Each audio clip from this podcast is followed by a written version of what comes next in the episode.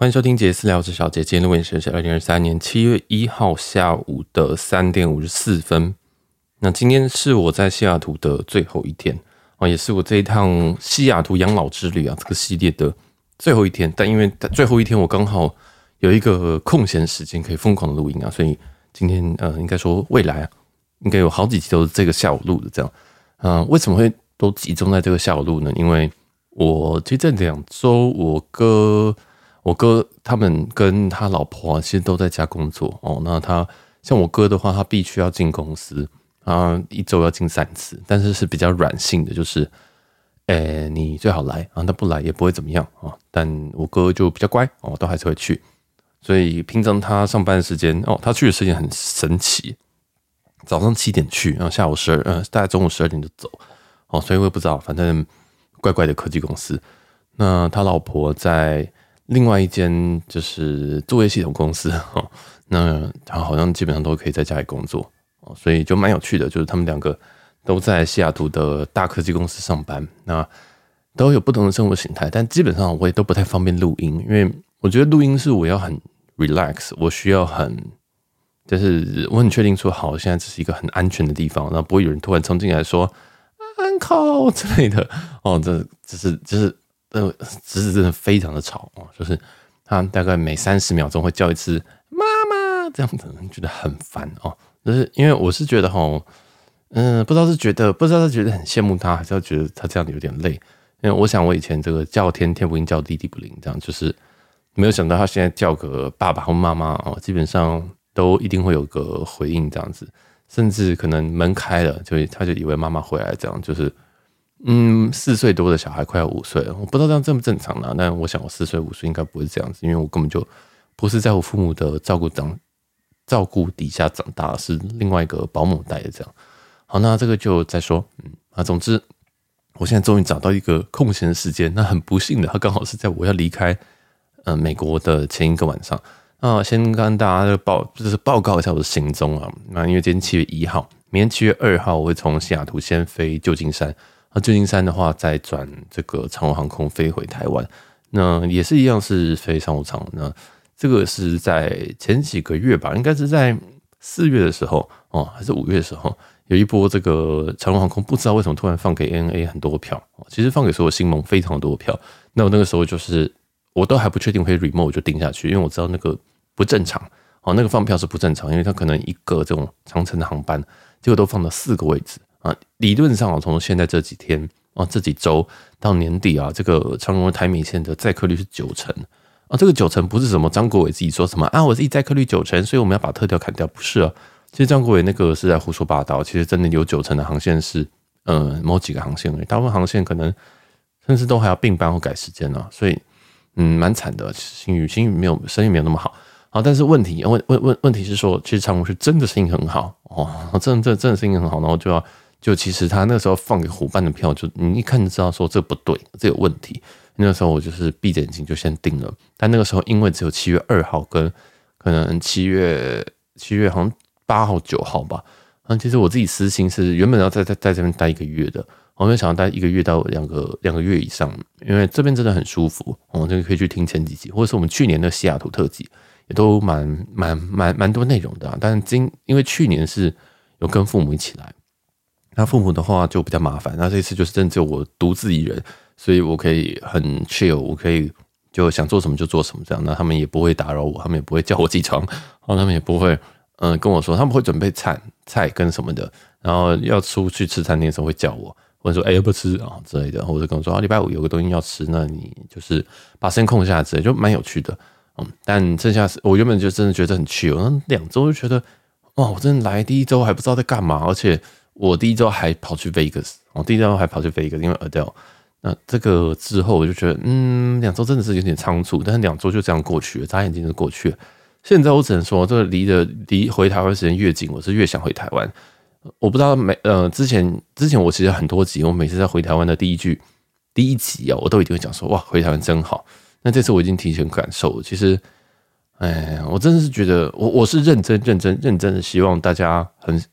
正视台湾这这个地方是很好的一个地方哦，我我我现在可以，我其实这集不知道讲这个，但是都讲到这个，第一个台湾的东西真的很便宜。我知道大家觉得说，天哪，那个什么什么怎么这么贵？这什么东西食物怎么这么贵？但你真的认真看一下，你认真去一下欧美，你就觉得台湾便宜的东西真的是有够便宜。我记得我昨天跟我哥讲话，讲一句话，就说西西雅图这边东西比我想象的好吃很多，但是当我看到价格的时候，它就不好吃了。你知道那种感觉吗？就是你今天看到一个东西，我今天看到你今天看到一个东西，你觉得说，嗯，这东西大概在台湾大概是三百块吧，但是我告诉你，在这边就会是。三十块美金哦，而且还是税前跟小费钱。那小费现在是二十趴以上，而且他说也没有什么 serving 哦，就是说哦，今天吃如何？这样就问你一句啊，就他就获得二十趴二十趴的小费，还有什么服务费啊什么的，总是非常非常的 insane。然后就是这种东西，你会觉得说哇，这个东西我在台湾三百块我可以吃到非常顶级，我在这边我可以开始吃到九十分的东西，我在这边吃到八十分，我觉得哦，好感动哦，我想知道一下这个东西卖多少钱。你听到价格的时候，你就觉得说。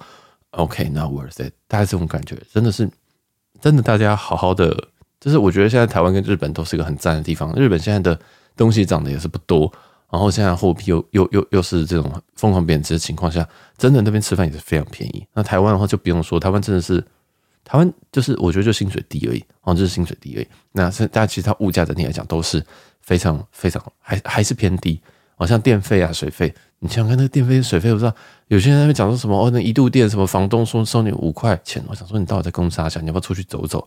然后什么房什么房房租好贵，你到底在说什么？对不对？我今天我哥哥就跟我说，哎，他如果他们要搬去这个 Bellevue Downtown，你就把它当成想象成是一个，嗯、第二个是你把它想板桥好了，好吧？板桥这个地方，那它还不是一个最繁华地区。你在板桥这个地方，你要住一个公寓的话，他们这边是要。可能五千到六千美金起跳，你知道这是什？这是什么？这是这是不是台币哦？是是是是真的是，你就把它叫成租一个家庭式，然后要五千到六千起跳。那如果你要住更豪华一点，那还要更贵，五千到六千是多少？台币十几万的。Hello，哦，所以这个这个我知道很多人很羡慕说啊，这个薪水啊怎么？这美国薪水很高，但美国薪水也是很这个税也是很重。像我哥这个税，他可能在四五十趴左右，我不太确定这个。就也不方便透露，那不是我的事情。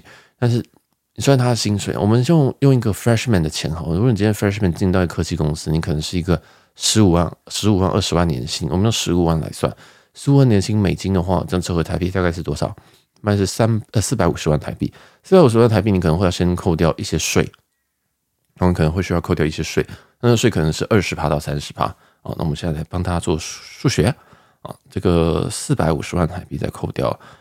嗯，就只打八折，呃，不要打，要打七折。我印象中好像大概要三成。毕竟你这样实赚是三百一十五万。那有人一定会觉得说三百一十五万很多诶，但你不要忘记物价哦。台湾物价我都说是美国至少美西这边的的三分之一。那当然有些地方没有到那么贵啦，但是三分之一是包含了什么？是包含小费。你比如说，你说哎，星巴克，我们星巴克大麦克指数啊，重点是哎，Hello，你你会每天喝星巴克吗？哦，我会，但是你可以吗？就是你会每天吃麦当劳吗？呃，我大概两天会吃一次麦当劳，但你可以吗？因为我可以，我真的是可以接受这种很无聊的食物，然后吃很久。但你可以吗？或者是说你今天长时间住在这边，因为我才这边两周一个月的，其实我可以这样做。那如果你今天待一年呢？哦，两年呢？你不可能每天都吃麦当劳吗？肥死嘛？哦，所以嗯，这就是另外一个问题，就是好，今天你这个扣完税之后，你可能有三百多万的余裕，但是你在这边的消费力可能只有台北的。二分之一到三分之一，所以你三百多万，你直接除以二或除以三，其实你就只是一个百万年薪，你就只是一个百万年薪仔而已。哦，所以好，当然它还是蛮高的，对不对？Right？它还是蛮高，但美国有很多很多莫名其妙的钱啊，例如说你今天你要去看病，对不对？你要花好，你可能要住个院，或者是你开个药，可能要花好五百块美金。你就去拔个牙，好六百块美金，靠腰，什么怎么回事？好，那这些数字我都不是非常 accurate，就是我有听过的数字。但总之啊，我只能说台湾真的非常非常非常非常的舒服，真的是非常舒服到一个爆炸。像我很常叫外送嘛，我在台我在台北基本上一天叫两次外送以上啊，一次可能是叫中餐，一次可能叫晚餐，或者是一次叫中餐加晚餐，然后再加一个饮料之类。反正我就是一个外送仔，我可以在我可以我可以就是我我为了叫外送，我竟然把我家的。这个电铃改装成说我在房间就可以直接按门口的电铃，我就是可以按楼下电铃，大家知道。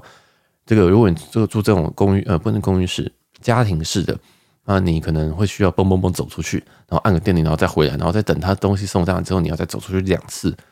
我已经懒惰到我把它那个变成无线的，就我只要在手机上按一个按一个手势，或者是或者是敲几下，哦，它就会自动开这个电铃。哦，所以我已经懒惰成这样，嗯，讲太多奇奇怪怪的事情。总之，台湾真的很方便，而且台湾那个 fee，最最近我之前看到，好像从四月一号开始有收一些那个 service fee，对不对？有时候跟跟 Foodpanda 也有看收 service fee，但我只能说那个 service fee。我是觉得很不开心啊，我觉得说，嗯，台湾不是本来就这个外送几乎你只要买 Uber One 或什么的，你大概都外送都免钱，就是不用外送费这样。那当然有些这个定价会比店内高一点，我稍微可以接受。但是诶，现在要收一个 service fee，收一个服务费，就觉得啊，好痛苦。虽然我看一下那 service fee 大概是十一块还是多少钱，然后但我不知道他怎么算的这样。等我回去再跟大家分享这个台湾的这个 Uber 服务费。但总之啊，在台在美国这边的这个服务费，像我刚刚点的，我刚刚点了一杯真奶，我去那个点那个真奶店，真奶，然后加两个柠檬红茶，再加一个像 waffle 的一个一个松饼的一个东西，我点了这样点完，猜多少钱？大家可以猜一下。好，结束。刚刚我花了三十块四十四十四块美金，这含税，这含小费，这含那个 fee 所有的东西，四十四块美金，四十四块美金，我可以在台湾吃。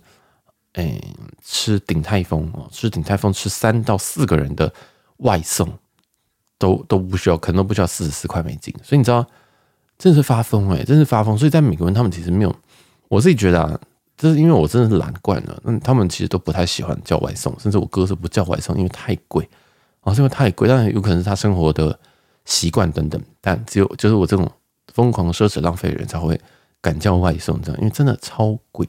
哦，真的是超级贵。当然呢，一杯饮料可能就是我看下这多少钱。稍等，顺便让我喝一下，我好渴。哎，他还送出，你知道吗？我点了一杯珍奶，两杯柠檬红茶，就他来了三杯柠檬红茶。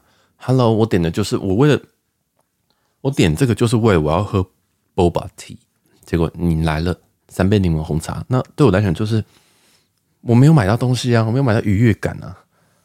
哦，等一下我找一下哦。哎，没有，没有，没有那个单子哎！这一集我放弃了，这一集我不想要那么紧凑啊，好累，你知道？来，我看一下哈，orders Uber orders，哎，怎么没有 order？它不会 refund 吧？因为我刚刚跟他抱怨，你知道吗？我就把那个柠檬红茶两杯，他给我三杯，我就三杯全部都写说 wrong item，wrong item，全部都给错，全部都给错，好爽。嗯，怎么没有 orders？Reorder，我 I don't want reorder。我看一下啊，我看一下我到刚刚刚到底点的东西在哪里。我现在打开我的 Uber，但我没有发现我刚刚的餐点。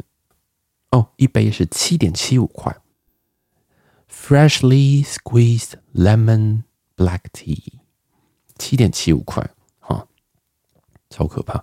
Boba milk tea，这个 Boba milk tea 还是奶精啊。那如果你要换成鲜奶，要再加零点七五元，因为他们牛奶便宜，所以你知道这个很荒谬。你喝一杯，这还是税前哦，这都税前哦，你就直接加个两成哦，就直接加个两成，所以八八块，你再加个两成多少？一杯就是十块，谢谢，一杯就是十块，它比 Starbucks 还还贵，所以哎，所以我在这边都喝 Starbucks。这个我猜，我猜他们都觉得很疯狂，但啊，我觉得 Starbucks 这边就是便宜里面稳最品质最稳定的东西，因为在这边我刚。那个这个，我今天点这件是 Happy Lemon，这个是我上一次来我觉得蛮好喝的店，但我这次喝就觉得超难喝哦，不知道为什么。我再喝一口，好渴。好，为什么讲这个？好，物价。反正其实你会很羡慕这些人在在美国或者是在什么他拿到很高的薪水，但是你真的要稍微这样去计算，所以你要先把所得税算掉。当然台湾也有所得税嘛，比如说你今天年薪百万，所得税忘记几趴，十五吗？还是？不一定，因为你可以减免，然后你有一些方式的话，你基本上年薪百万应该还是可以付不到，应该是四位数左右的所得税而已，几千而已，啊，这应该是避得掉。如果你没有丢一点股票、买点保险的话，这个台湾避税方式非常多。好，那总之台湾就是天堂啦，台湾真的就天堂，它很适合洗钱，很适合 很适合养老，然后又很适合又很适合这种，如果你对钱你没有想要赚那种什么。年薪千万的这种的话，我觉得台湾是很舒服。当然，台湾有台湾方式嘛，你可以做生意啊，可以去骗钱啊，可以去敛财啊，或者去团购啊，没有啦，开玩笑。就是说，我觉得你在台湾，那最理想的方式当然就是你拿赚美国的钱，然后在台湾生活，这是最最最赞的嘛。就你像我们跑去东南亚，虽然现在东南亚也很贵，但是你再去落后一点地方，你就会觉得说哇，天，这边好便宜哦，根本就是就是买东西不眨眼，大家就这种感觉，因为我们薪水就是比较高，我们薪水就是比较高，所以大家懂那感觉嘛？大家懂那个，其实台湾真的是很赞的地方，而且生生活水平又真的很高，然后治安也很好。嗯，就是薪水少了点，但我觉得薪水这件事情，嗯，我觉得现在有很多很多方式去赚了。好，这就跳过。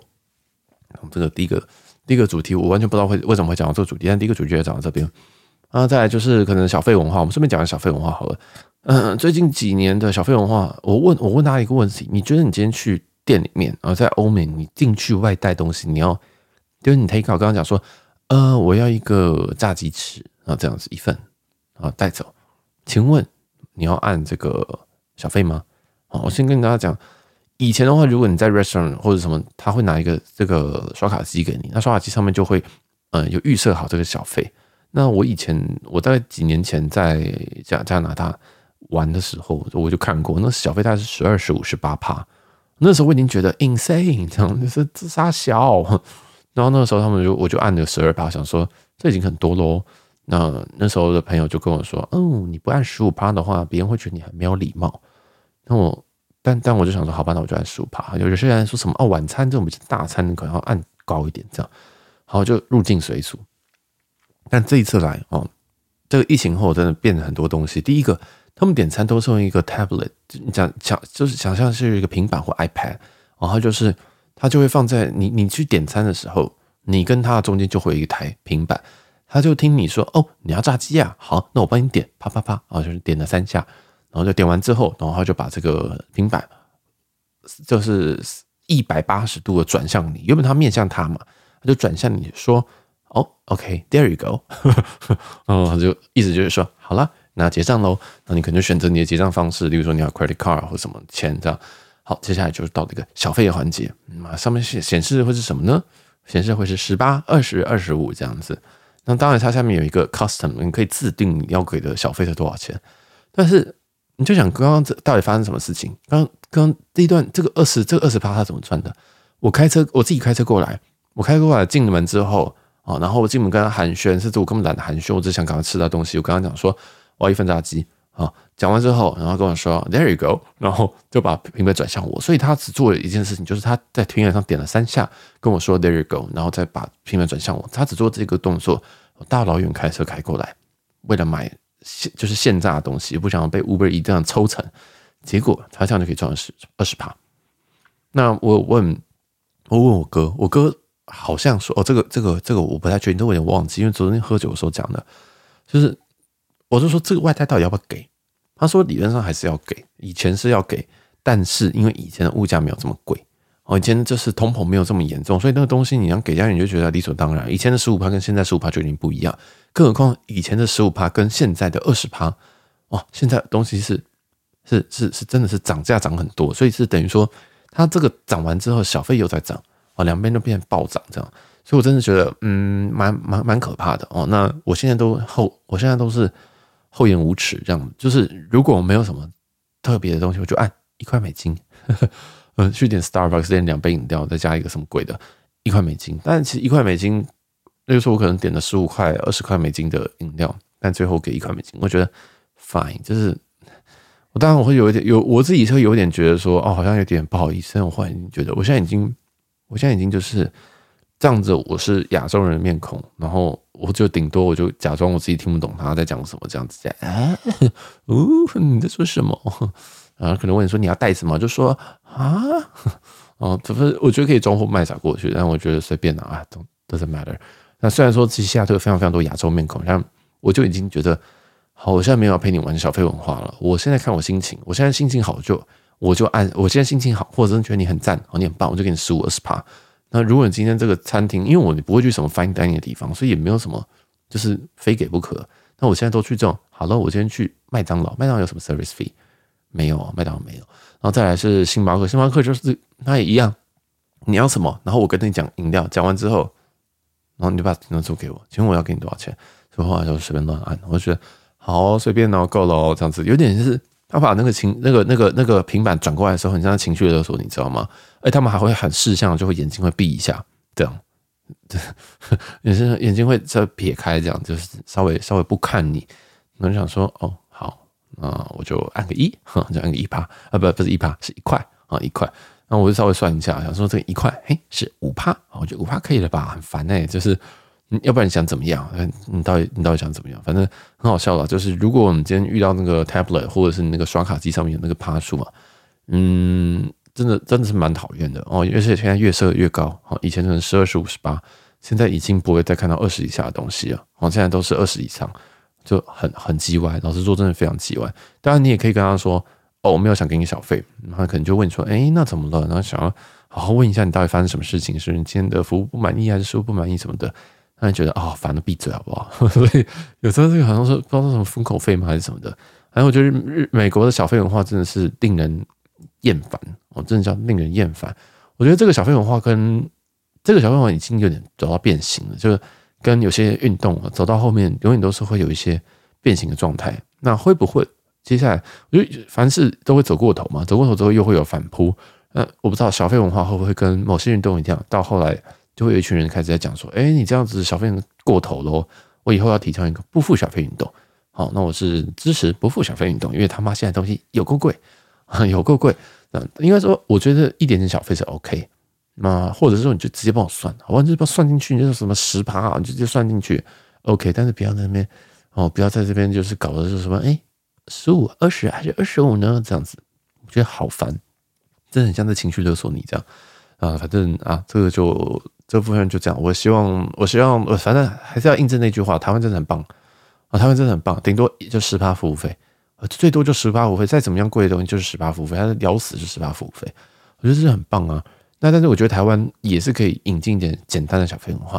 例如说，你今天，嗯，那个时候我可能有些朋友他在做，他就是可能饭店业，或者是说，嗯，有些朋友他是做一些服务业，但是你永远都是你那边带凤梨酥也会被骂，带真奶他们不喝，然后。加糖，他们说：“哦，我现在在减肥，要喝微糖。”你真的我很难带所谓的伴手礼，你知道吗？那伴手礼就是，我真的很讨厌，我很讨厌选伴手礼，所以我都很想提倡一个这个小费文化，就是你要感谢人家，就直接给小费啊，直接给现金。但是台湾没有这种收的习惯，或者是应该说他们当然很希希望收到，但是嗯，也不没有就很怪。好像我在 Vegas 的时候，我是直接给前台，就是 hotel 前台一些小费。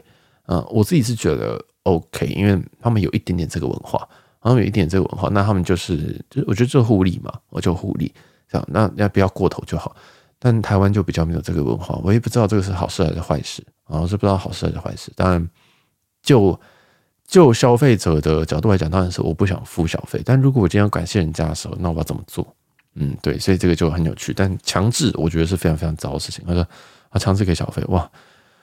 要许我，如果我今天就是来，也不知道，也也也不知道你到底服务我什么东西，结果要付小费哦。所以这个就是我在这段期间，我真的是有点 suffer 的东西，就是天哪，小费呀小费怎么这么贵啊？这我已经我赚台湾的钱来美国花，然后我还要我我还要给你一大堆小费，这样子就非非常非常智障。总之啊，台湾还是很棒 啊！又又又讲到这个结论。好了，那接下来我看一下时间哦，怎么这么久？然后我们就继续讲好了。我们今天看一集可以讲多少东西？因为因为我真的也太久没有录音了，所以很多东西就是杂念啊，全部都塞在这一集里面。然后我昨天有跟我的我哥去喝酒，那喝酒也是不外乎聊一些无聊的事情啊。这个也是给一些一直很想要连载的人一些一些一些一些 update 啊。就是其实去年我跟我爸妈跟我哥其实有些吵架，就我爸妈来。西雅图的时候，他们有些争执，争执到后来，其实他们都并没有非常的和睦，这样子就和睦不和睦到有点会影响到我，就是或者或者是说会对我讲一些很怪的话，这样子，很像说哦，你刚刚比较好啊，这样子。但我的立场一直上都是说，哎，其实没有谁比谁跟谁比较好，大家都是家人，为什么要搞着好像你跟谁比较好？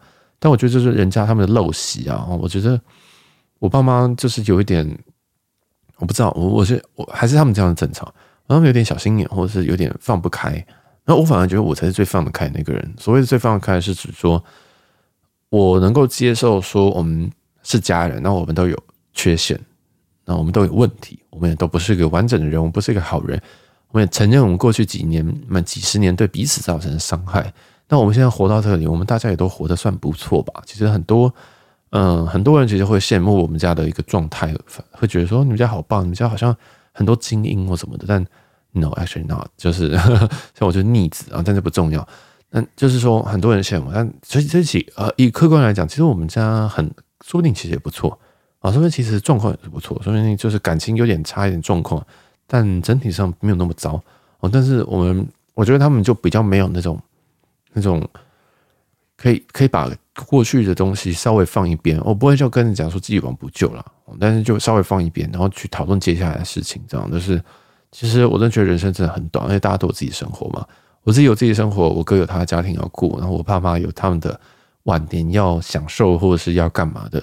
这个你现在一直在讲说过去什么事情，我去年在西雅图，哎，很不开心或者是什么的，什么呃那时候讲一个什么东西很严重的，叫做。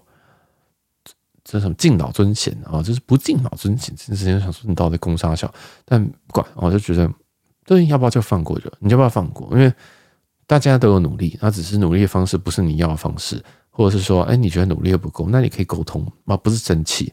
哦，老实说，我们家沟通能力最好的可能是我啊，虽然有人觉得我沟通能力很差啊，但其实，啊，如果你知道我家人，你就就就会觉得我，我真的，我真的很很很不像是亲生的啊。因为我的脾气已经算是我家里面最好的，我的沟通已经算是我家里最强的。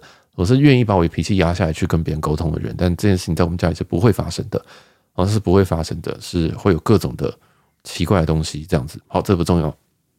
总之，去年那几集西雅图那几集，呃，有流量也非常非常不错，大家去听听。那无聊去听听啊，真的是当那种很无聊，就是你不知道干嘛，那么就是有三天不用工作这种你再去听。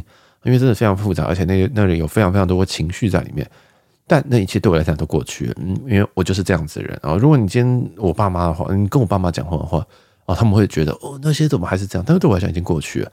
你如果现在还拿这些事情跟我讲说，哦，去年怎样不敬老尊贤，我会觉得你这个人没有救了。我觉得你这个人没有救，你已经过了一年你还走不出来，那你就继续待在那边吧。啊，所以这个对于那些过往的事情啊，其实不要讲不要讲去年啊，其实对于那种一一两个月前的事情，我都觉得。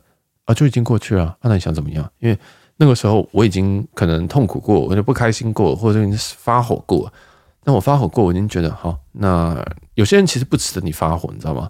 有些人家也不会变。那尤其父母这种东西，真的是一个很神秘的动物。你不是叫他说哦，你就这样不好啊，他就会变。有时候你只能顺着他。那顺着他怎么办？那我就也会要，我也表达我自己不开心啊。我不能就是顺着你，然后就好像说你，然后让父母觉得说。哦，这小孩，或者是这个人，他可以接受我这样，没有，我绝对不会让你觉得，我觉得，我绝对会让你感受到我的痛苦，或者是我的不开心。那所以，像在美国回来之后，我就应该有两三个月都没有跟他们见面吧，因为我觉得太痛苦了。我觉得我，我，我，我何必，我何必这样做？好，我何必这样做？那，如果你有听前几集，有一个东京校庆之旅啊，东京校庆之旅有一段也是非常严肃的。那我也是觉得这样，这就是我自己的平衡。如果我今天自己不开心，我是不会去来取悦你们，来孝顺你们的。我会先顾好我自己，让我自己开，让我自己开心，让我自己就能够继续跟你们呃讲话沟通啊。因为每次跟他们沟通，然后每次跟一些人沟通，就是会觉得好痛苦哦，好累哦，哦，因为这种感觉。但有的话，我就觉得，嗯，那你休息一下，我不需要强，不需要需要不需要强迫自己说啊，我今天一定要当一个什么样子。我觉得先把自己顾好，你才能顾好别人。因为我不知道大家懂不懂那种感觉，就如果我今天情绪不好的时候，我在录音，大家也听得出来。我真情绪不好的时候，在跟别人聊天沟通的时候，你其实没有办法讲出好的话，或者是做出好的决定。哦，但是这件事情真的要练习很多次，嗯，你才会理解。那么我也是在努力当中，所以对于家人这件事情，当我这件心情不好的时候，我根本不连见他们都不会见他们。啊，比如说今天因为我什么事情，然后我可能状况不好，我直接取消明天的约，因为我知道今天这样这么惨了，或者今天状况不好。我明天再见我父母的话，哦，再去找他们吃饭或什么聊一些重重重要事情，我会更崩溃。我觉得，哦，天哪，这世界上就是都炸光了这样啊！所以，所以这是我自己的一个这个最后的结论，就是先过好自己。那详情大家自己去听这几集。那总之，我爸妈跟我哥似乎这个结都还没有解开来，甚至还我爸妈还私下抱怨说，哎，他们最近都没有视讯了哦，因为就很奇怪。我喝一下饮料。在以往，我我哥都会跟我爸妈视讯，那这个也是蛮孝顺的一个举动啊哈。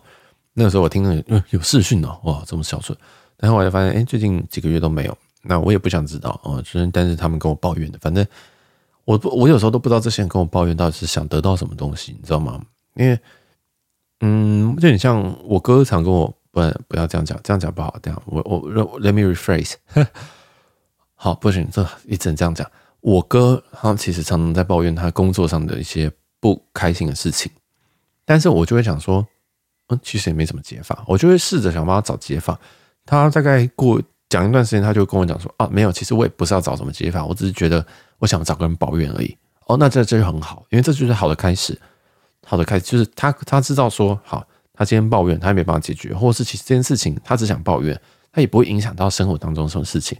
例如说，他常最近常常在讲，就是他的主管在雷他啊，细节略过，他主管在雷他，雷到爆炸，然后他就觉得很火大，他就想抱怨，跟我讲说：“哦，他现在很想杀他主管，这样在他的全部家人面前这样讲。”我就想说，哦，好刺激哦，这样子。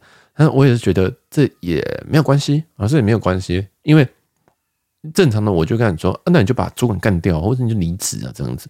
但我后来发现说，然后后来我还会问他说，那这样主管雷你，你会影响到什么吗？例如说你考绩会不好吗？你薪水会变低吗？还是别人会看不起你之类的？他就说其实都没有，因为大家都知道他在雷。然后第二件事情是考绩对跟这个大关系并不大，他只是很不爽而已。啊，然后再来第三个是大家都知道，哎，我这个刚刚是不是讲过？大家都知道这个家伙在雷，对，然后他也没办法干掉，这样，所以，所以我就说，哦，好，那听起来没什么问题啊，那所以雷，哈，他就说，哦，没有，我只是要抱怨而已。所以我觉得这件事情蛮重要，就是你抱怨归抱怨，但是你要知道你在抱怨的原因是什么，还有抱怨目的是什么，这个这个很神秘哦，因为有些人抱怨他就是疯狂抱怨，他抱怨到是就是说，就是你会觉得说，为什么你不跟他分手？为为什么你要继续待在这工作这种感觉？但是有些有，但是但是有些人是还没有走走到后面，觉得说，哎，对我好像可以离开，我好像可以怎么样？但是像我哥就是知道他在干嘛，哎，这就是个好开始。但是我，但是我我不会，我不会直接，我会希望用引导方式去让别人找到这个抱怨的终结啊，终结。但是像我爸妈就不是，他们就抱怨，但是我就不知道他们到底要干嘛。他们原我不知道他们要干嘛，他们到底是要，哎。希望我去跟我哥讲说，哎，你要多打电话回家，还是说希望我去，希望怎样？就是希望我都回家吗？还是什么？我不知道他后面的意图是什么。但他就抱怨，他可能就小小的抱怨，他说不是一个很频繁的抱怨。我先说，这就是偶尔不小心露出来那种不耐烦，或者是不开心这样。说什么啊？这个然后最近他也没有打来啊，这样子，这已经一段时间了。然后就想说，嗯，所以呢，你要我怎么样？你你你跟我讲，你跟你另外一个儿子讲要干嘛？好，那我也不太清楚，那我就当做耳边风，哦，就当做耳边风。但这件事情就有趣哦。假如说我今天跟我哥讲说，嘿，你知道吗？你家你家你的那个爹娘就是说，嗯，最近是不是很少打电话回去？他真的这样子，对我哥来讲，他又是一个压力。别人说他会觉得说，哎，天啊，所以所以所以现在是是我一定要打电话回去吗？还是说，嗯，就是现在连重重要到连事情都要传话？因为我哥也会把这种事情想得更严重。因为我觉得我哥跟我爸妈的。Issue 很大哦，我其实比我跟我爸妈 issue 还大，因为我现在都已经基本上把它解掉，所以我觉得他会把事情讲的严重。想说，所以他们到底想干嘛？他们到底为什么要这样子做？他为什么要这样搞我这样子？对，这样还不够吗？之类的。但，嗯、呃，我也不想这样传达错误的意思。那即使我今天传达正确的意思，然后我哥照照这，我哥真的这样打回去，就跟我爸妈就是，哎，有更多这种视讯啊，什么东西？但我爸妈会怎么想？你知道吗？他觉得说。哦，所以是小儿子跟他们讲什么东西，所以他才变这样嘛。然后哦，原来他们两个真的很好。他们会不会在喝酒的时候？因为我跟我哥非常常喝酒，就是会不会在喝酒的时候不小心把什么东西讲出去这样？所以，就我爸妈是个很不会想到正面的人。嗯，这个我这样讲很，我这样讲，我这之前我刚刚出去出过几次嘛，我终于知道为什么他们这这这两位个性这么差。例如说，当你进到一个捷运里面，那可能捷运车厢快满了，哇，这快满了，或者是怎么样？然后捷运门要关了之后，关了之前有个人冲进来，你会觉得怎么样？你的第一个反应是什么？一个一个捷运车门要关了，结果有一个人就很慌张，就砰砰砰，赶快冲冲进来，然后哈，终于终于挤到这个这个捷运里面，看起来很慌张，你会怎么想？我的话就想说，哦，好，那我看一下我后面有没有位置，我后面有位置，我就往后面站一点，那拖挪出空间给你站，或者是说，哦哦，你很急哦，是不是？或者是想说，哦，他看起来好臭，好，我离他远一点之类的。但是我爸是什么，你知道吗？我爸是会直接摆臭脸，他说急什么啊？他会这样子，你知道吗？他会这样，而且他会讲出来。他最可怕的事情是我所有东西都是在内心里面跑过去，而且我面无表情。我可能在听音乐，我想说。哦，好急哦！我说哦，好臭哦，那我就离开一点。所以我就如果真的很夸张，我就离到别的车厢这样子。或或者是我就下一个，我就下一站再走嘛。如果说这个人真的臭到不行、黏到不行的话，我就下一站走。我爸就直接喷出来，而他会讲出来，而且他的脸色是那种好像别人欠他几千万这样子，我这种感觉。所以我就发现说，其实他们的想法都很负面，他们的想法都是这样。我就觉得说，像我就想说啊，哦，他可能。要赶车，哦，现在哦，现在是几点？哦，早上九点，哦，可能是要赶上班，那我就让他挤啊。好，那我们再举另外一个例子，不要这种冲进来的。如果今天捷运车厢已经满了，但可能可以再塞掉一个人，你会挤吗？你会让他这样挤进来吗？我爸就绝对不会，我爸就会跟他讲说 “get out”，我就他就说，他就会直接指，然后意思就告诉人说等下一台吧，这样他会直接这样讲。我我的话一定不会，我就想说，哦，你一定要这样挤，你一定。你你可能很急哦，那只要你不要太夸张，就是太太太太没有礼貌，我都会让你挤。对，甚至如果今天心情好一点，我就出去让你挤。就是例如说电梯要快要满，对不对？有时候进来有点超重，有时候我今天真的心情很好，我就好好没差，我搭下一班，就我都没有关系，因为我没有那么急，然后我也没有觉得我那么重要，这样就就心情好就好了，啊，心情好就好，但是没有我爸就是觉得怎么那么。怎么那么没有礼貌啊？怎么会这样就挤进来？这已经没有看到很挤了吗？你为什么还要挤进来？这样，所以在日本的时候，其实发生非常非常多次哦。就是嗯，在香港时候也有啊。就是我刚刚带他们出去出国的时候，他们就非常非常常直接在在别人面前直接发表他们的感受。那这件事情是我有跟他们讲说，绝对不要这样做哦。所以他们后来又被驯化一点，就是。比如说，你要讲，你要评论餐厅，你不要在这一个餐厅里面评论它。应该说，如果你要评论的话，你就你只讲好的，你只讲好的。我知道这个听起来很做作，但是你今天在一间餐厅，然后你跟我说，哦，我觉得我们那个时候在什么地方吃的比较好。但是我今天是服务服务员或者是老板，听到我一定我一定会傻眼呐。或者是如果我今天坏心一点，对不对？我就直接把你那个。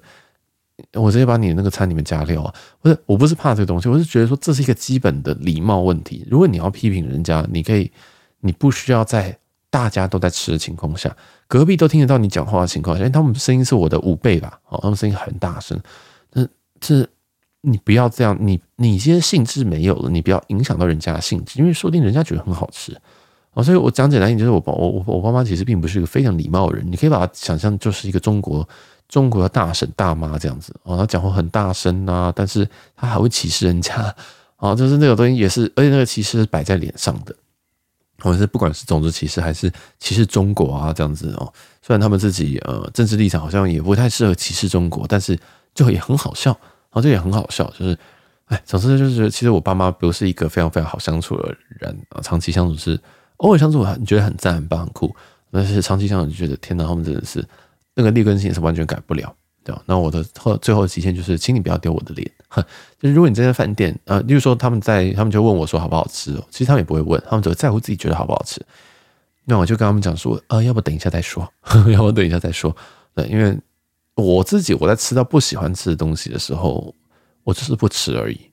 那所以认识我的人就知道说，这个不吃就表示我觉得不好吃，但我不会在这边骂，我不会在这边讲，哎呦，怎么会这么恶心啊？我也不会。然后我也不会去跟别人，除非他有人问问说：“哎，哦，我看你这个剩很多啊，是怎么样子？味道不合胃口，我才会讲。那我不会直接找人来这边，嗨，哎，这个我觉得这个不行，你没有吃过那个哪一家的吗？哦，那家的东西就是比你这边好吃，这样。但是我也不会想要去趁这种机会去呃说教，或者是趁趁机展现自己有什么东西。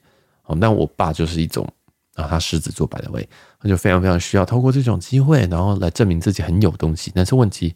其实问题就是他很没有东西，就是他在这种这种体验的部分，其实他体验的非常少，所以他不知道什么东西是好东西。但是，嗯、呃，但是他听过，他就会觉得哦，很酷，很棒，我要追求这样。好，这个是一直讲一直在讲我爸妈坏话，但呃，这个其实就是你相你跟一个人相处之后，你就会知道他的最差的地方在哪边，啊，最你最最最受不了的地方在哪边。那我觉得家人的一个好处也是坏处，就是啊，我们只能包容吧，我们是是是不是又只能包容他啊？然后就就不了了之。那那因为我是觉得，其实有些父母其实没有那么多的毛病，但我们我父我们不我们家父母真的是毛病非常的多，然后真的非常非常多，这个这个。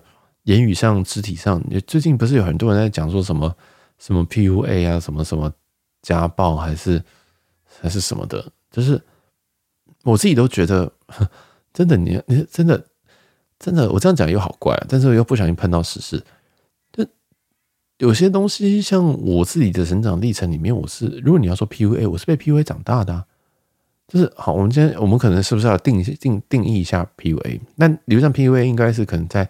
呃，两性关系里面吧，或哦，就是伴侣关系这样子。但，但是你说家人，对不对？我一直从小都不觉得我自己是一个非常非常优秀的对，优秀的人，对不对？那当然，你有跟你又跟，因为我哥本身就是一个精英啊，很会读书。那我们家里灌输就是读书，读书，读书，读书赞啊，然后所以就变成这个样子的人。所以我在从小以前我都不觉得我自己有什么价值，一直到一直到我真的出了社会，我遇到一些人啊，遇到遇到周遭的人。才发现说哦，其实我的优点并不是在那些东西，我只是不会念书而已。好，那当然，当然我也可以说哦，我只是不想念书，也没有，我真的不会念书啊，我真的是没有这个天分。但在在这个过程当中，我是不是也算被 PUA 长大的？我也不知道啊。然后我也很常被打，我很常被骂，就是就连我哥、我妈、我爸全部都打过我啊，真的全部都打过我。那还有很多很可怕的事情，就。这个我觉得每个人身，我觉得每个人都有一些创伤了。我觉得每个人都有一些创伤。那这些东西到底，呃，有些人能够走出来，但有些人走不出来啊。但是无论如何，无论如何，都希望透过这些这种运动或这些事情发生出来之后，大家有一些正常的管道，然后该寻求一些正义的，然后去寻求正义；该寻求一些法律的，其实老实说，有些都已经过太久，有些根本没有证据啊。就真的也没什么办法，真的是要靠自己跟靠身边的资源，能够尽量走出来。因为，嗯，我觉得其实还有很多人是走过来的。我觉得世界是有很多人遇到同样的事情，遇到无论是无论是 Me Too 还是还是呃 PUA 还是什么东西，还是感情上的一些霸凌什么的，或者是社就是社群的霸凌啊，这很多东西，嗯，大家都是这样走过来的。那我们。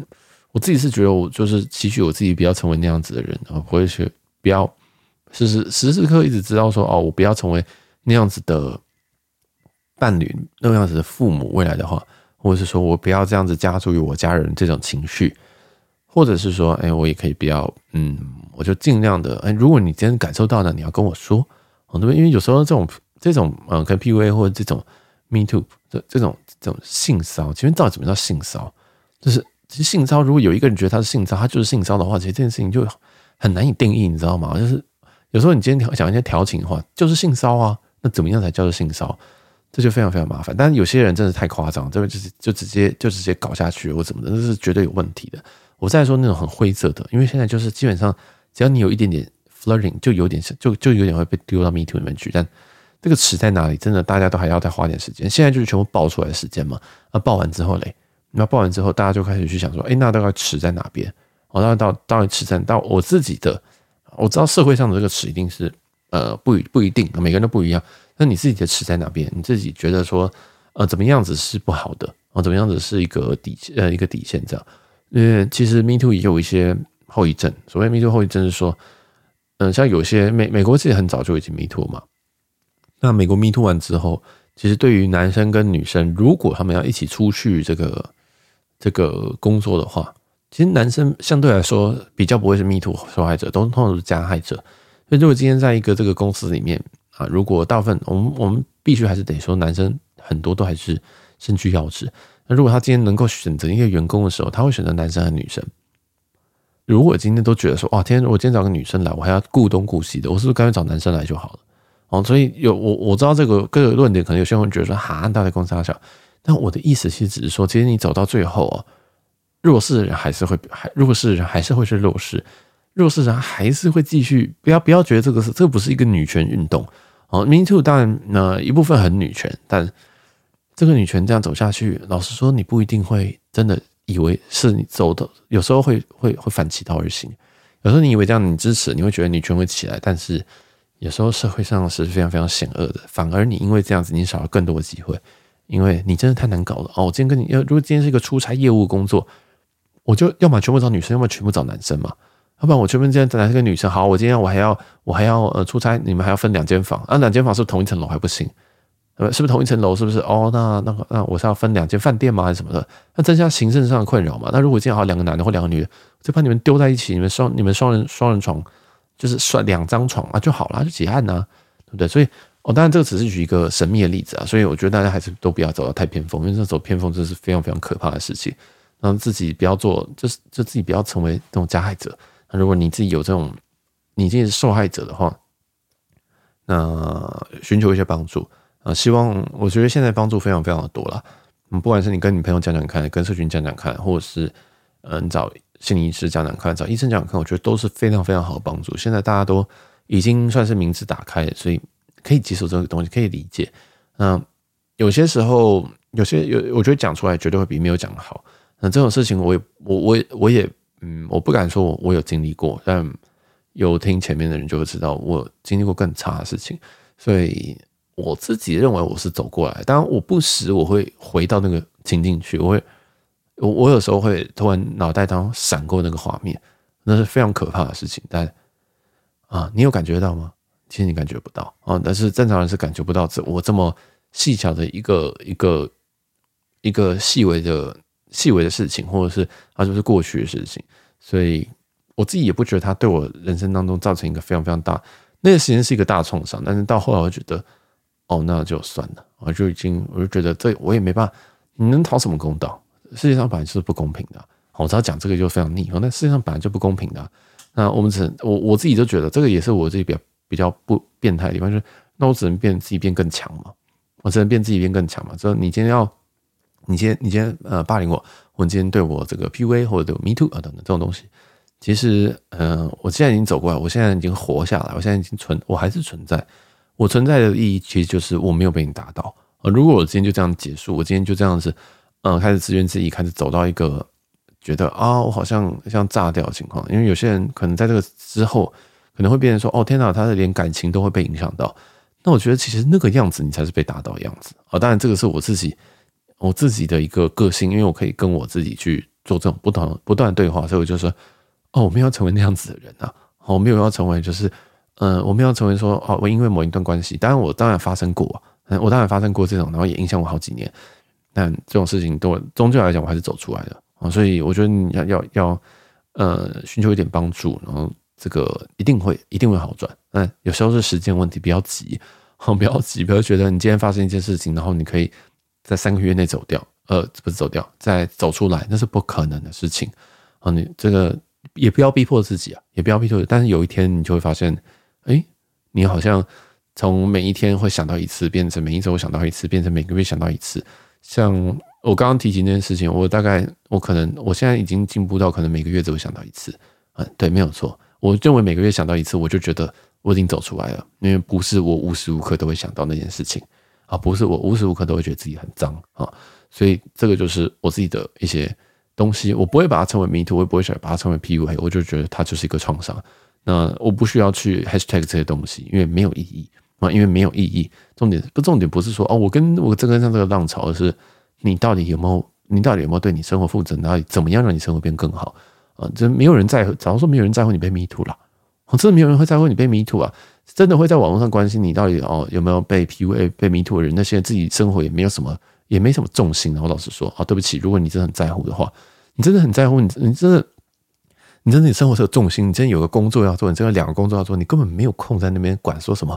哦天哪，那个谁被迷途我去声援他。那些人都是吃饱没事干的人，真的有时候很多事情的人，真的疗伤的时间就是你闲暇的时间啊。所以 get a life 好吗？就是你不需要跟着网络那么多走，那个真的是我自己觉得有点无聊。不是说这件事这个运动没有意义，这个运动非常有意义，非常该存在，也早就该出现了。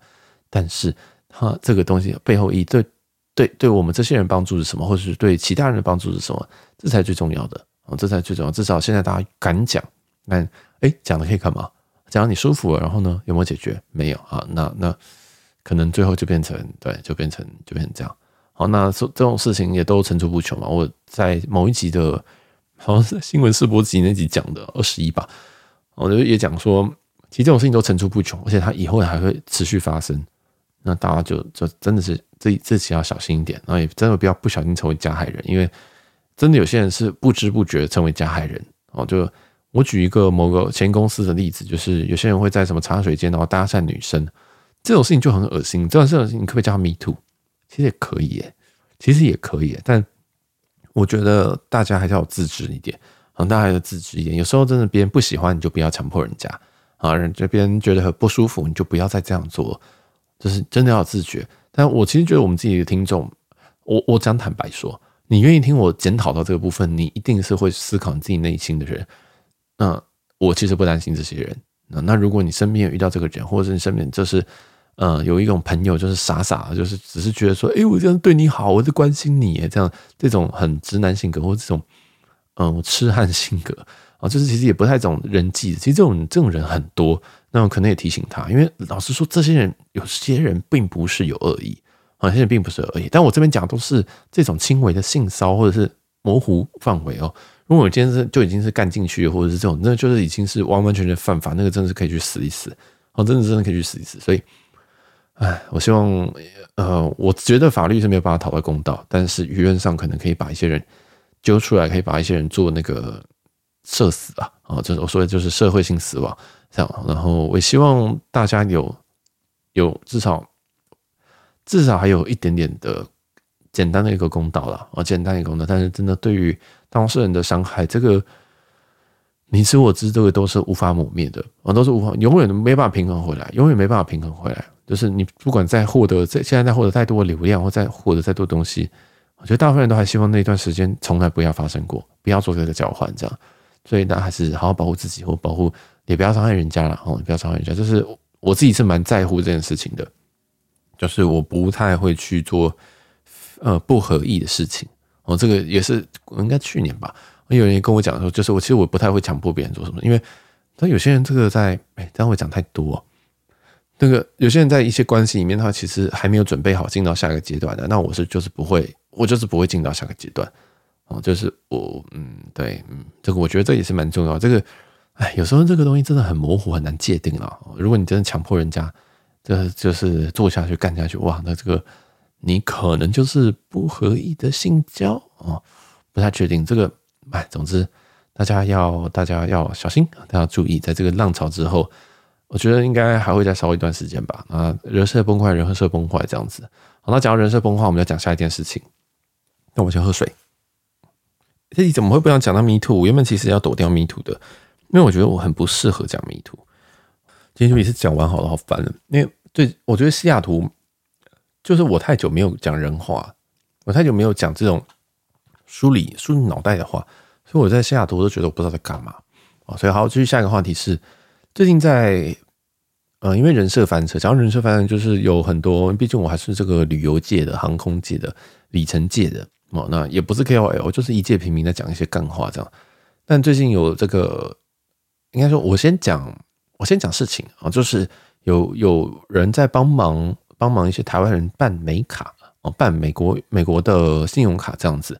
那这个他在这个过程中，他收取了非常高额的非常高额的手续费啊。那这个手续费是多少呢？是十万块台币，十万块台币。那我其实如果听前面节目，就是八卦新闻试播集哦，应该知道，其实我本身我是具有，我是我是有美国的信用卡。但是我没有美国的身份哦，很多人以为哇，小鸡看起来就是绿卡，你长一点绿卡脸哦，没有没有没有没有没有，我是非常喜欢讲英文的台湾人哦，就是崇洋媚外，呃，很喜欢讲一堆英文。那每个人都问说，你有去美国留学过吗？我说没有，从来没有过。那你有去美国工作过吗？从来没有过啊，就连同事都这样问啊，想说呃没有，我只是比较喜欢讲英文啊。那再就是为什么会有美国运通？美国的美国运通卡啊，当然是其实美国的美国运通卡在。会员的福利上跟开卡礼都非常非常的香，开一张卡你可能就可以开台美的来回商务舱机票、长荣之类的，嗯，就是一个非常非常香。当然他们有一些年费，但他们年费跟台湾比起来，台湾的顶级卡年费可能还比呃美国的还贵上好几倍。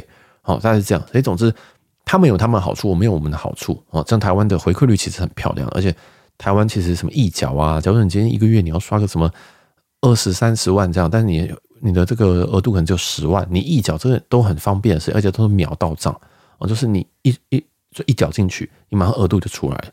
所以台湾其实有台湾的好处，但是美国的好处就是它在开卡里跟很多福利上面很不错，这样。那所以就各取所需，我就变成说，可能我在刷台湾的，我可以刷台湾拿很不错的这个回馈里程，那但是我用美国的呢，可以拿开卡，呃，跟着，为什么我突然有打嗝？Sorry，好，我不知道会不会剪，但嗯，就美国的卡片呢，基本上有这个很高额的开开卡礼，那开卡礼可能就是什么十五万里啊或什么的，甚至十万里以上都大有人在，但是在台湾多少？一万里就差，就你就要投小哦，可能就最多可能就五万里这样，所以真的差非常非常多。然后年费也有一个非常非常巨大的差别，就台湾的年费有些真的是非常的高，所以就各取所需。我就是台美卡都有。那也因为这样，在常旅客就是有所谓的这种转卡的生意啊。什么叫转卡生意？就是像像可以服务像我这种没有在美国有 SSN 的人，就是 Social Security Number，想就是当做它是一个美国的身份证字号，美国身份证字号。那你要怎么拿美国身份证字号？很简单哦，你需要在那边工作，或者是你本身在那边有身份哦，那就是其实就是身份呐啊，其实你就是要有身份。所以像我就是没有身份嘛，对不对？虽然我哥有身份，但是我跟他是比较远亲戚，所以我不会有身份。那我没有在美国工作，所以我在美国是一介平民，完全没有。我进出全部都是要靠护照这样子。好，那这种人的话，你基本上就要透过这种转卡的东西。那转卡的话，大家可以去搜寻美国美国运通。为什么讲美国美国运通？因为台湾有美国运通啊。那这个两个是虽然都是美国运通，但它算是分属不同的国家去管的。所谓不，应该说不同组织，呃，同样都是美国运通的组织，但是他们的东西并没有完完全全的互通。这样，那总之就有一个转卡的这个行业，就是从不是行业一个方式，可以让你把台湾的这个信用记录哦，直接给美国的美国运通做参考哦，做参考。所以通常我们必须要先办个台湾的美国运通卡，然后再。做这个 global transfer 的动作去美国运通，美国的美国运通这样。那这件事情因为很麻烦啊，因为你必须它有很多的 know how 在。但是我现在可以很快的讲完，你就会觉得说，哇，十万块好好赚。基本上就是你要在台湾，你必须要有养一张卡，有没有年费没有关系，多烂的卡没有关系，长荣金、签账金，然后呃信用白金、签账金卡、白金都可以，都可以，所有的卡都可以，有没有年费都好。那要 要养多久呢？三个月到一年啊，三个月到一年。基本上你要让他出这几次账单，那当然你一定要缴清，然后刷钱，刷多少钱？要不要刷个几百万？不用了，随便刷个几千就可以，年费记得缴啊。那就这样，然后接下来就可以去申请 Global Transfer。那 Global Transfer 的话，基本上就是一个网站，你只要只要跟他讲说，哦，我是台湾的，要转到美美国运通，然后你要 Global Transfer 成美国哪一张卡？选好之后，选选完之后，好，OK，Apply，Apply、之后，你一定不会过，哦一定不会过，那你就要打电话进去跟他讲说。呃，你好，那我我我要转卡，那我的资料是什么？那人家提供为什么会不会过呢？是因为你转卡的时候不一定会提供完整资料，他们可能会需要说，第一个你在美国有没有其他身份，或者是你有没有改过名啊？你有没有你的护照 detail 是什么？他都会需要知道，所以他一定你要打电话进去跟就是做这个 re 呃 recon 吧 reconsideration 嘛，不知道，就是呃让他再补充一些资料，让他知道。那这些全部都用英文，谢谢。那再来呢，是你美国必须要有个地址。我美国也必须要有个门号啊，那这就非常麻烦，因为美国地址不是每个人都有啊，所以如果你不跟跟我不跟我不一样啊，我有我可以直接挂我哥家。那如果你你也可以挂你朋友家，如果你刚好在美国有朋友的话，那如果你都没有怎么办？哇，这就麻烦，但是就是商机所在，我要直接搞一个地址给你，或者只是这个代办业务里面就会搞一个地址给你这样。那诶，这就有趣哦。那这个地址是按照合法的，这就是一个灰色边缘，因为理论上你没有住在这边，因为他们地址验证是要知道说，哦，你真的在住在美国，你有这个办美国信用卡的一个需求，哦，那你必须要给他一个地址。那这个地址可不可以是那种像美国有那种类似邮政信箱，哦，就是他们商业信箱，这个可以吗？呃，也是一个非常非常有趣的一个问题啊。总之很多细节，那你必要打电话去跟他沟通。我跟他说，哦，我地址在这边，我现在住在这边，然后他有机会会问你说，Hello，那你为什么你真的住在这吗？那你告诉给我一些你的 proof 啊，你的。证明是什么？那证明可能是要水电账单，或者是银行的账单等等的。那你也其实也真的没有像我，就是真的也没有住在这边。那你要怎么处理呢？这就有一些美咖在。那在美咖呢，就是让他们赚钱的一个一个最最麻烦的东西。而且也有很多人其实真的很忙然后根本就没有空在那边慢慢处理，说什么哦，这样转卡要打电话，而且我还要半夜打电话，因为半夜才是美国的早上时间才有客服接，然后可能你还要应应付这个印度印度腔哈，这个运气不好印度腔，运气好的话可能是白人，然后就还好。对，那有时候这个也有遇到一些两光两光客服根本听不懂什么 global transfer，我根本听不懂在讲什么，他就把你挂掉这样。哦，所以这个能耗非常非常的深，非常非常多，多到我根本就不敢开这个主题。我发现其实我提过这个事情，但是我没有讲。因为这个东西，他讲了我就要负责，讲了我就要负责说啊，这个东西要怎么走？那别人会来问我问题，说，哎，我今天卡住了。那毕竟这个还是有点麻烦哦，还是有点麻烦。所以当然也有需求，就会有有有需求，就会有这些产业的发生嘛。所以现在产业至少外面就有三四个、三四家以上在做这种哦，我帮你转卡，那大概会收取三百、四百美金到十万块台币不等的钱。真的就这么价差这么大，就是可能一一万台币到十万台币这样子，帮你转一张卡啊，帮你转一张卡。那第一张卡是最难转的，你就因为你本身你要去沟通。那我自己这个时候觉得，如果你不会英文，千万不要办美卡，或是你不敢跟英美国人讲话，你千万不要办美卡，因为你今天出事了哦，你不可能永远都是找翻译，然后跟他讲说，哎，你帮我讲这样。其实这个第一个是法律上有问题啊，第一个法律上有问题，就是你哎，你今天办卡的时候，就那个人不是你，他一定会说，哎，请问你是谁谁谁吗？哦，那你就说，呃，yes，那你其实就是你可能就是做了一个不能说 perjury，因为不算是伪证，但是就是你就是造假，那造假永远都是有问题的，哦，永远都是有问题。但这就是呃灰色产业的一个灰色地带在，大家自己要知道自己的风险在哪里，然后愿意承担风险。然后如果今天被关户头，那就是你自己你自己虽小，你自己虽小，因为你已经你本来就选一个窄路走了嘛，哈。那我自己还是走这个窄路，那目前都都还 OK，但是重点是哈。这些这个产业啊、这个这个这个这些人帮你这样代办，他的过程有没有问题，你是不知道的。比如说，他帮你提供的地址证明，他是不是用 Photoshop 的，还是说他是直接帮你随便乱凑哦，帮你随便乱搞啊、这个我就不知道。那重点也是说，哎，今天这个收这个钱哈，收这个钱是合理的吗？这是一个问题。第二件事情是，甚至有人在帮忙做这些行业之后，然后也会帮忙开一些户头，因为。理论上，你要在美国一个户头会比较好去进行这个扣账一些问题，就是一些呃，像台湾的 ACH 这种自动扣款这样。那在这个东过程当中，也衍生了非常多的问题，我就不我就不赘述这个这个这个 KOL 它本身发生什么争议啊。总之，它就是有运用别人的资金啊，有点像代抄的感觉。那他抄一抄钱就不还了，那个金额大概是几百万吧，然后好像几百万，而且反正争议非常非常大。但我还是总结一句话。如果你今天要赚钱，请你自己操作啊，让让连朋友都不要，连朋友都不要，然后永远都是永永远都是自己操，然后也不需要相信那种什么啊会给你翻倍啊，什么这个年化八趴这种东西。如果他真的这么厉害，他为什么要帮你代操，对不对？然后如果他真的厉害，他为什么不每一年啊就就就就是跟国外讲的一样，我就信贷房贷全部贷下去，每年八趴哎，每年八趴，如果台湾那个利息根本就也不会到八趴。你就直接你就跟他干下去啊！你怎么会亏？怎么输嘛？所以你你往走极端想，你就知道，如果这真的是这么扛、这么这么确定的东西，他根本不会找你哦。这些永远永远永远的投资，有人让你开店，有人跟你说：“哎，给你这个拿这个拿个钱，我帮你投资什么？”这绝对都有问题哦。再让我喝一下，今天好知性，好可怕。但我今天好渴。我觉得好渴，不知道为什么。好，总之啊，反正这个 K O 就发生一些事情。那这全案都还没有，没有一些，就是社群在传，所以我也不知道这实际上是发生什么事情。我也不想管到底谁发生什么事情，就很像那如果的 Me Too 东西，我根本就不想管说谁谁谁有没有对谁怎么样。那对我来讲，我生活不会改变嘛。对，如果你今天这 KOL 啊真的有贪财，好，那贪的又怎么样？对不对？得到公道，你也不会给我钱呢、啊。然后觉得这个这个这件事情与我无关啊。当然，我还是会关注一下，我还是会看一下。但总之啊，总之这种呃这种业务啊，我们就讲专讲这个美卡的专卡业务。我是觉得有些人真的是还，我觉得有些的厂，不然厂商，有些帮忙做服务的，他们其实其实也是做的还不错，还是做的还不错。但是这个空这个这件事情是不是可以自己做？其实基本上是可以自己做。好像这基本上都可以自己做，我自己就这样这样做过来之后，也觉得也挺不错的啊。但是很累啊，老说真的是很累。